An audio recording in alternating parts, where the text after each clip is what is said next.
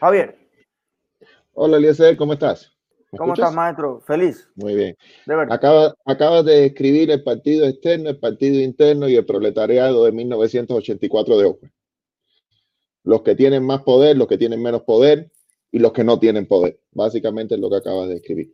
Pero comentándote, y coincido un poco con, con lo que estaba hablando el primer participante, de que, y te lo comenté en algún momento, de que es muy difícil que Estados Unidos tenga un sistema, yo no ni diga comunista, socialista. Eh, los sistemas socialistas atacan la base de la pirámide, es decir, la pobreza. En Estados Unidos, un país de 327 millones de personas, hay 40 millones de pobres porque hay bastante empleo y Trump hizo muchísimo por el empleo antes de la pandemia. Es decir, Estados Unidos tenía los índices más bajos de, desempleo antes de la pandemia. Lo que, el problema es que la memoria es frágil y ya no se acuerdan de, de esos números que son muy importantes. Entonces, eh, eh, estos sistemas eh, socialistas, por así decirlo, y yo vivo en uno, o vivía en uno, ya se, se le quitó, atacan la base de la pirámide donde la pobreza es mucho mayor. Es decir, donde no hay 40 millones de pobres, sino en países latinoamericanos había un 60, 70%. Y obviamente esa base de la pirámide, tú les regalas un caramelo, te lo agradecen y te van a estar agradeciendo por el caramelo todo el tiempo porque nunca nadie les dio un caramelo sobre todo en, estos, en estos gobiernos latinoamericanos.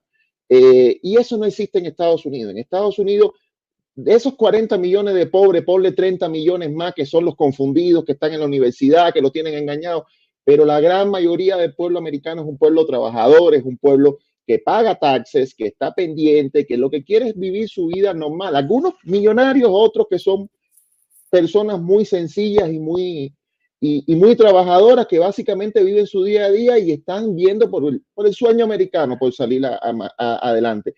Y eso es muy difícil en la sociedad americana eh, cambiar. Antes de que saliera este tema, sí comenté contigo una directa, te, comenté, te dije, mira, esto viene indicado por gobiernos socialistas como el de Venezuela. Después vimos que una de las organizadoras abrazada con cariños y amores con Maduro, eh, después salió, porque esa es su manera de actuar, esa es su manera de distraerle la mirada hacia eh, ese objetivo que ellos no quieren que vean en su país. De Venezuela no se ha hablado más.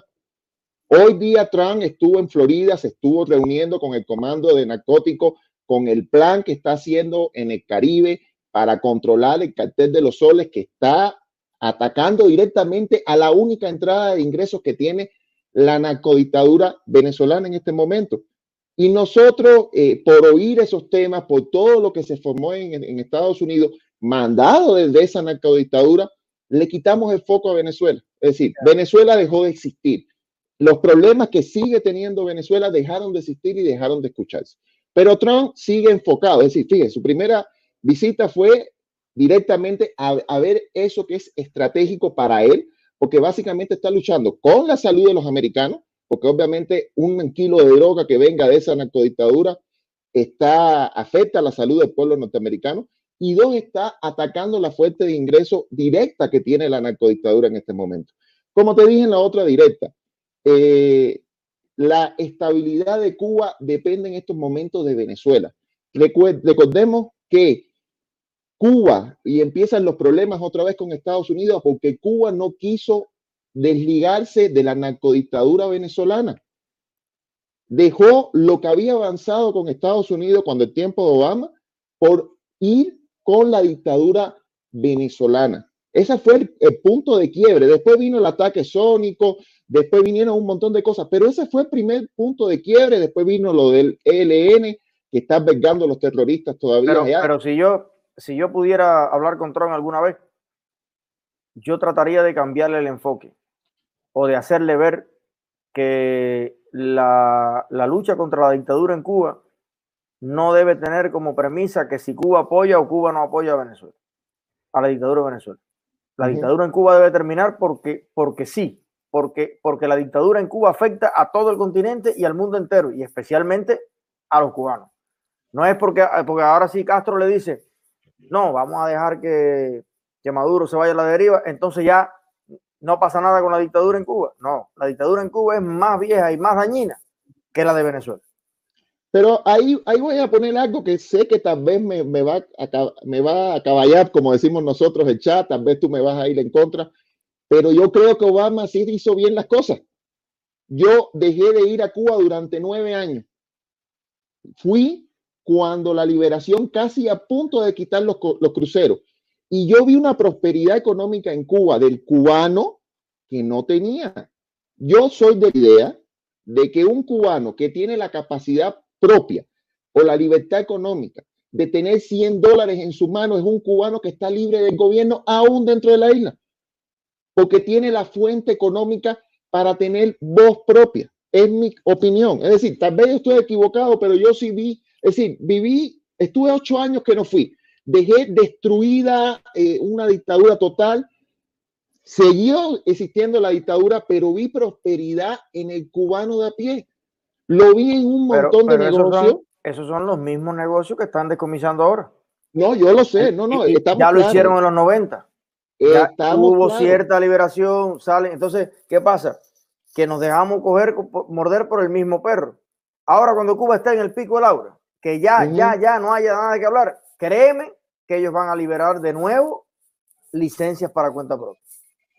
Y para, que, para que le salgan a salvar las nalgas. Y a los cinco años vuelve de nuevo para atrás, los decomisos, lo esto, lo otro. Entonces, entonces ya yo, el enfoque de vamos a hacer esto para que la gente hay después, entonces la generación que viene, no, no, no. Bueno, no sé, yo no, yo no tengo problema con que, con, que también se hagan esa propuesta, pero para mí el enfoque tiene que ser pueblo de Cuba, emigración y exilio de Cuba, comunidad internacional, potencias del mundo, Unión Europea, Naciones Unidas, todo el mundo contra la dictadura. Exacto. Mira, ahí, ahí Rosana, Rosana, un comentario estoy viendo que dice, cuando vieron la prosperidad, se asustaron y se la quitaron. Es cierto, cuando vieron que el cubano, el cubano normal, tenía su negocio, venía un crucero lleno de gente y el cubano tenía plata fresca que no dependía del gobierno, dijeron, ok, estamos perdiendo el control. Yo, mi, mi opinión, es decir, es totalmente mía. Mi opinión es, un cubano con libertad económica es un cubano que tiene la capacidad de hablar por sí mismo. Eso hoy día no lo tenemos en Cuba. ¿Sabe? Te entiendo perfectamente, sé que es una olla de presión, ellos le, quitan el pito, sale un poco el aire, después le vuelven a poner, la olla se hincha, ahora la olla está hinchada, vas a ver que van a volver a soltarle el pito porque esa es su manera de actuar.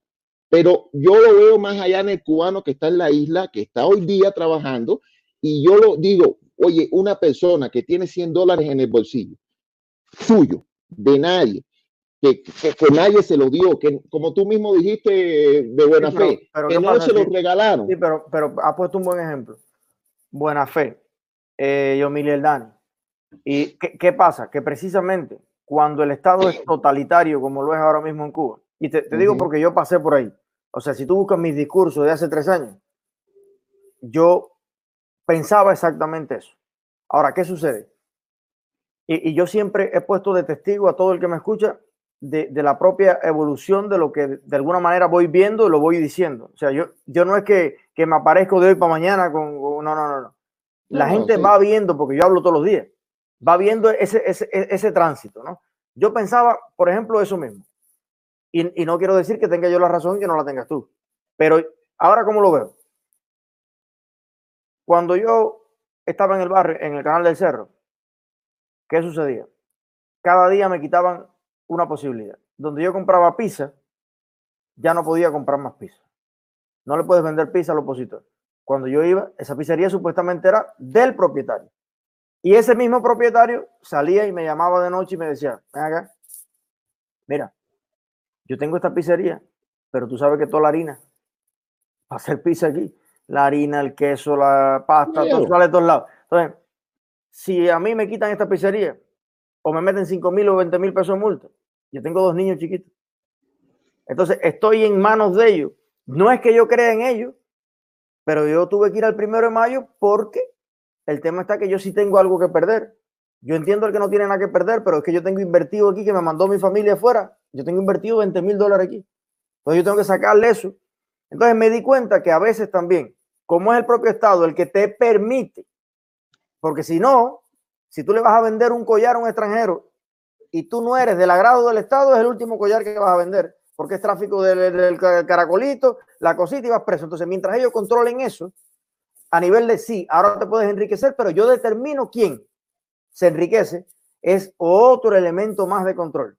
Entonces, ahora nadie puede hablar porque lo no, yo mil, si yo me tiro contra esto, yo que estoy, a mí me dejan enriquecerme. ¿Por qué? Porque yo no lo voy a encontrar. Entonces me di cuenta de que estamos prolongando y repitiendo un ciclo de hipocresía, que cuando no es por la misión en el extranjero es por la beca, cuando no es por la beca es por el trabajo, cuando no porque me dejen salir de Cuba, cuando no para que me dejen entrar y cuando no para que me dejen hacer un negocio. Entonces ya ya no quiero jugar más a ese gato, al gato y el ratón. O sea, desde mi perspectiva, lo que hay que ir es contra eso que le da miedo al empresario, le da miedo al estudiante, le da miedo al trabajador, le da miedo a la madre de casa, le da miedo a la madre, le da miedo al hijo. Es la dictadura.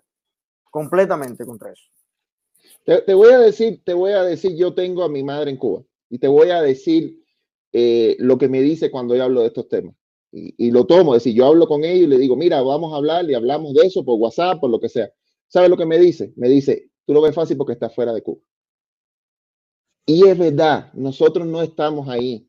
Nosotros apoyamos económicamente a nuestra familia, que chévere, pero eh, eh, para mí, para mí, para mi entender, un cubano, un cubano, yo no digo que sea libre, es decir, estoy viendo los comentarios, no estoy diciendo que sea libre Cuba, estoy en contra totalmente de eso, estoy a favor de que Trump salga, eh, creo que, le, que ha hecho muy bien las cosas en, en lo que está haciendo, sí, totalmente, pero para mí la libertad parte de la libertad económica.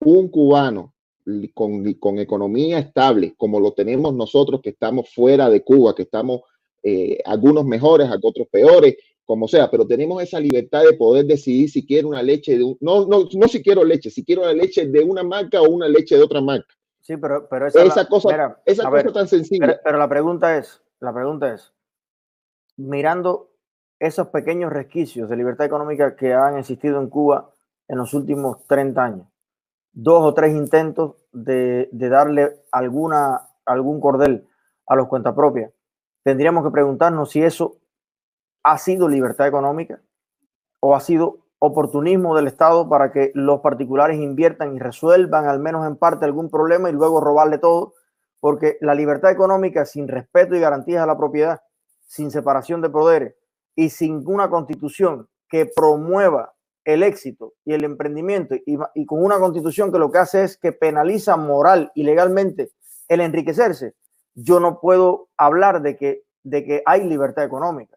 Lo que hay es una selección de un grupo de personas que le conviene al comunismo que se enriquezcan y le va a exigir a cambio que no se manifiesten en contra de ellos en nada. Entonces, en ese contexto tan especial, tan negativo, yo creo que al final eh, promover el hecho de que sí, en Cuba se puede invertir y se puede hacer y se puede levantar y se puede, estamos contribuyendo a la estafa.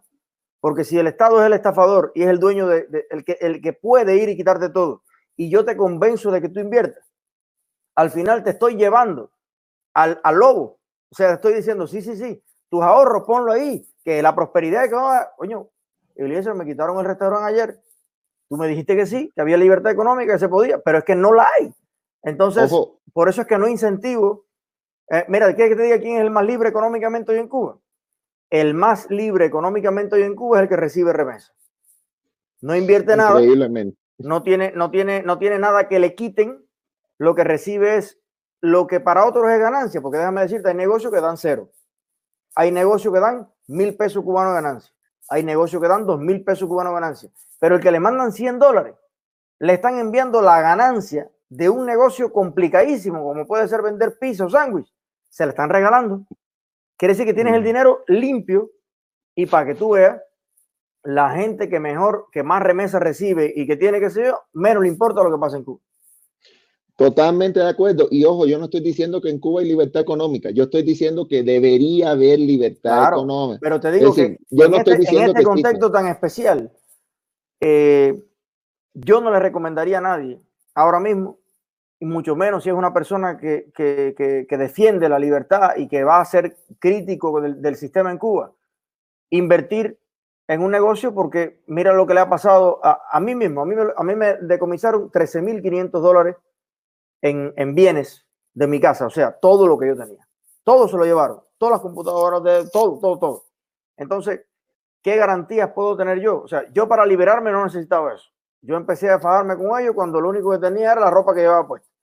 Pero, contrariamente, cuando en Cuba tú recibes dinero y vives un tin por arriba, o sea, mi, no sé, un primo mío que reciba 100 dólares que le manden, o 40 o 50, que son dos o tres salarios de Cuba, dice, bueno, yo vivo un poquito mejor que los demás. Entonces, si los demás que tienen menos no se quejan y yo no tengo que ir a hacer la cola, yo le pago 10 dólares a la gente para que me traiga el pollo a la casa. O yo le pago 10 dólares al médico para que el médico me atienda en la casa. O yo le pago 10 dólares a la del pasaje para yo poder viajar. Yo no soy el que peor estoy. Entonces, si el que peor está, que está durmiendo en la terminal, no se manifiesta, me voy a manifestar yo que tengo 50 dólares regalados o 100 al año.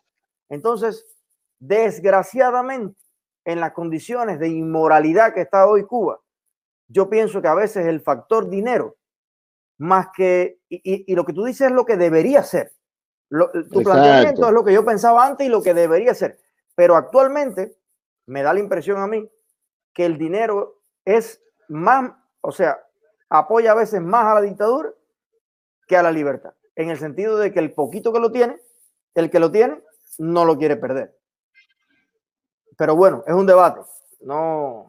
No, no, no, no quiero debatir. Por eso te dije, yo te voy a dar mi criterio. no te digo que es totalmente, yo sé que no es totalmente aceptado, es mi opinión. Eh, fíjate que te empecé hablando que yo estoy de acuerdo eh, eh, en las no, pero A lo mejor, a lo mejor los dos, a lo mejor los dos tenemos parte de la razón. Lo que yo quiero es hacerte ver algo que yo vi y que me hizo hasta cierto punto eh, mover, eh, cambiar un poquito de ideas de, en, ese sentido, porque yo decía, bueno, empoderemos a la gente. Sí, pero cuando tú empoderas a las personas, y no me refiero a empoderar, eh, porque hay un empoderamiento que es con información, un empoderamiento que es con, con hacer consciente a la gente de las cosas, ese empoderamiento es genial. Pero cuando el empoderamiento es la mantención de la gente, en el sentido de, de decir, bueno, eh, todos tenemos más o menos empoderada a nuestra familia, los que estamos aquí. Y, así se Y al final no hay ninguna familia nosotros, ninguno, que le plante cara al gobierno en nada. Y así seguiremos, maestro, porque el problema es que, eso es un ciclo sin fin que ellos mismos nos han metido. Eh, tenemos tres millones afuera, tres millones que estamos mandando eh, remesa, les mandamos remesas a nuestra familia y nuestra familia lo que nos dice es lo que te estoy diciendo que nos dicen. Tú no vives en Cuba. Es decir, tú, no, tú puedes hablar lo que te da la gana porque tú no vives en Cuba y se sienta muy cómodo con la remesa que nosotros nos, matamos, mandamos y hace ese, ese, esa, esa escala que tú acabas de decir de, ah, ok, yo tengo 50 dólares más que tú, tengo como resolver un poquito más que tú, por lo tanto, ¿por qué yo voy a tener bronca? No, pero, hay, pero hay algunos mucho peor, Javier. Hay algunos que, que en vez de decir, no, yo tengo 50 pesos, yo no me voy a meter en problemas. Hay algunos que como tienen los 50 dólares, como uno que me topé en una pizzería que se lo mandaba a la hija en España, 50 euros, y dice, bueno, pero Cuba no está tan mal, porque mira, yo puedo venir a comer pizzas aquí de las caras. Y yo lo miré y le dije, pero con tu salario, y dice, no, yo tengo una hija que me manda 50 euros de España. Y digo, ah, y eso que. España está malo, y con los 50 euros que te manda, que tú puedes venir. Entonces, tu Cuba es una Cuba artificial. Porque, ¿cuántos años tú trabajaste aquí? No, yo trabajé toda mi vida, 40 años o 45 años, 50 de trabajo. Entonces, ¿por qué una niña de veintipico de años tiene que mantenerte cuando tú deberías tener fortuna para tú apoyar a tus hijos y para tú apoyar a tus nietos? Entonces, hay una, la distorsión mental que hay en Cuba en ese sentido es, vaya, si a, mí, me mantienen desde afuera, Cuba es el mejor país del mundo. Ahora, piensa, ahora piensa, y eso, eso es lo que yo vi, por eso es que lo apoyo. Ahora piensa que esos 50 dólares lo tiene una muchacha que está de camarera en un bar que yo fui en La Habana Vieja a una persona que tiene su negocio. Es decir, no depende de nosotros que estamos afuera, sino depende de su empleador que le está dando los 50 dólares. ¿Tú no crees que esa muchacha va a ayudar a ese negocio, aunque tenga, todo lo que tú dices está correcto, pero aunque tenga lo que tenga? Pero mientras, yo creo, yo creo que fue la gran diferencia. Pero hay que leer, hay que leerse la cartilla de lo que se cocina en ese negocio mientras ese negocio esté ofreciendo unos camarones que no existen y una langosta que no está y que tiene que ver al otro y al otro y al otro, ese dueño de ese negocio que está comprometido porque está, ah, ¿cómo decir? Está corrupto, no porque él quiera, Porque aquí en Miami tú puedes ir a un mayorista y comprarle todo eso. Pero en Cuba, desgraciadamente, y más en La Habana, en la capital, para tener un negocio que sea exitoso, tú te ves obligado por el sistema a venderle el alma al diablo. Porque, sí, porque todos ellos saben que el 100% de los restaurantes en La Habana delinquen todos los días. Todos ellos lo saben. Para tú existir, poder pagar los salarios y los 50 dólares a esa camarera, tú tienes que entrar, obli fíjate que no digo, obligatoriamente tienes que entrar en complicidad con el sistema. Entonces, si un trabajador tuyo te dice, no, yo me opongo a la dictadura, te tengo que votar. Porque si tú me hablas aquí con los turistas, o no, sé qué, mal de Castro, tú no sabes que aquí a lo mejor hasta micrófono hay, me vas a joder a mí, a mi familia, a mi inversión. Porque van a decir que en este restaurante, mira, te lo puede decir Cuesta Morúa. Cuesta Morúa y yo organizamos una cena modestísima con varios activistas que habíamos trabajado en un proyecto eh, que no me acuerdo ni cómo se llamaba, que las mesas constitucionalistas o Proto 18, no sé, una, idea de esa que se nos ocurre cuando estamos en Cuba. Y dijimos, bueno, han estado presos, reprimidos, una pile de qué sé yo, vamos aunque sea a estimular a nuestra gente y a sentarnos en una mesa a comer con gris, un bistec de puerco y unos tostones y, y a darle un día de alegría a esta gente que siempre está perseguida. Reservamos la mesa, eso fue en eh, L y algo ahí en el Vedado. Cuando llegamos allí, ¿quién nos estaba esperando? El dueño del restaurante. Las lágrimas le corrían. Hermano, yo conozco su trabajo, yo sé que usted es tal y qué sé yo, pero coño, me duele en el alma. Aquí estuvo una Suzuki ahora mismo. Me dijeron, esta es tu licencia. Se sientan esas personas a comer ahí y te estamos cerrando el restaurante mañana. Fíjate que yo les quiero pedir, yo vine a rogarles, ustedes quieren me arrodillo ante ustedes. Por favor, busquen otro lugar, otro lugar para ver. Entonces, a ese señor le dio más libertad tener el restaurante o menos, porque a lo mejor si no tuviera restaurante, se estaba con nosotros en la acera y hablábamos mierda y cusaneábamos juntos. Pero al tener algo, el tipo tiene que pedirnos de rodillas que nos vayamos de allí, porque entonces sienten que se le hace daño. ¿Y qué, ¿Y qué ha pasado con eso en Rusia, en China, en todos lados? Que cuando el sistema logra transitar a esa etapa en que, ok, vamos a hacer una cosa. Antes estábamos todo el mundo mal. Ahora vamos a hacer una cosa. Yo voy a abrir un poquito al capitalismo. Y los, primero los allegados, los primos, los cercanos, los amigos, los, todo lo que tenga que ver con que apoya al Partido Comunista, los vamos a dejar ser millonarios. Aquí, lo que aquí lo, el que sí va a ir preso y va a ir desbaratado es el que nos critica a nosotros. Entonces es un tránsito tan peligroso porque esas fueron las peores transiciones del planeta, las que logran tener éxito, entre comillas, económico, enriqueciendo a los cercanos a ellos, un pueblo entero sin voz y sin voto, y la complicidad incluso de, muchos países en el mundo. Entonces, me gustaría tratar de que en Cuba fuéramos más por el camino de República Checa, de Polonia, de, otros países que cambiaron de verdad. Pero bueno, eso esto da para mucho. Eso es otra cosa. Pero mira, has puesto, has puesto dos ejemplos buenos y con esto termino ya, porque me mm. imagino que ya debo tenerle todo echado en contra mí. Oye, pero eso, eso no, te preocupes. Yo creo que lo, lo, importante, y por eso me gusta tanto hablar contigo, es que tú eres una persona que piensa y que propone. Y, este debate es para eso. Tú eres un joven cubano igual que yo, con los mismos derechos y la misma libertad. Ojo, soy suscriptor tuyo, eh, estoy afiliado, somos más. pero no sabes, contigo no sabes lo que te agradezco. No, pero, no pero, está, pero está perfecto. Y no sabes lo que te agradezco que pongas el tema arriba de la mesa. ¿Sabes por qué? Porque este debate es importantísimo. Porque yo, primero, yo soy tú, o sea, o tú, a ver, Tú eres yo, dos años hace dos años atrás. eso mismo, yo no sabes en cuántos debates yo defendí eso y a lo mejor ahora soy yo el que estoy equivocado, pero yo te soy honesto en cómo lo veo y me y adoro la honestidad porque sé que es limpio de, tu corazón, cómo lo ves, lo ves tú también y genial que lo podamos conversar. Mira, eh, cerrando el tema, pusiste dos ejemplos de dos personas que ibas a visitar, el de la pizzería y el del restaurante, que te dijeron, mira, tengo este problema, me chocaron. Yo creo que eso es un cambio. En otro momento, en otro momento de la historia, eso hubiera sido un acto de repudio. Con otro tipo de manera, eso hubiera sido un acto de repudio. Te hubieran tirado piedra, te hubieran dicho todo lo que dice que hemos visto. El hecho de que una persona dueña diga, mira, qué pena tengo contigo, me pasó esto, entiéndeme, porque tampoco quiere meterse en candela. Yo creo que eso es un cambio. Eso es una manera de cambiar un poco la mentalidad. Digo yo. también, en el 2022 tenga otro criterio. Te quiero, Javier. Un abrazo, espero seguir opiniendo. Un abrazo, hermanito.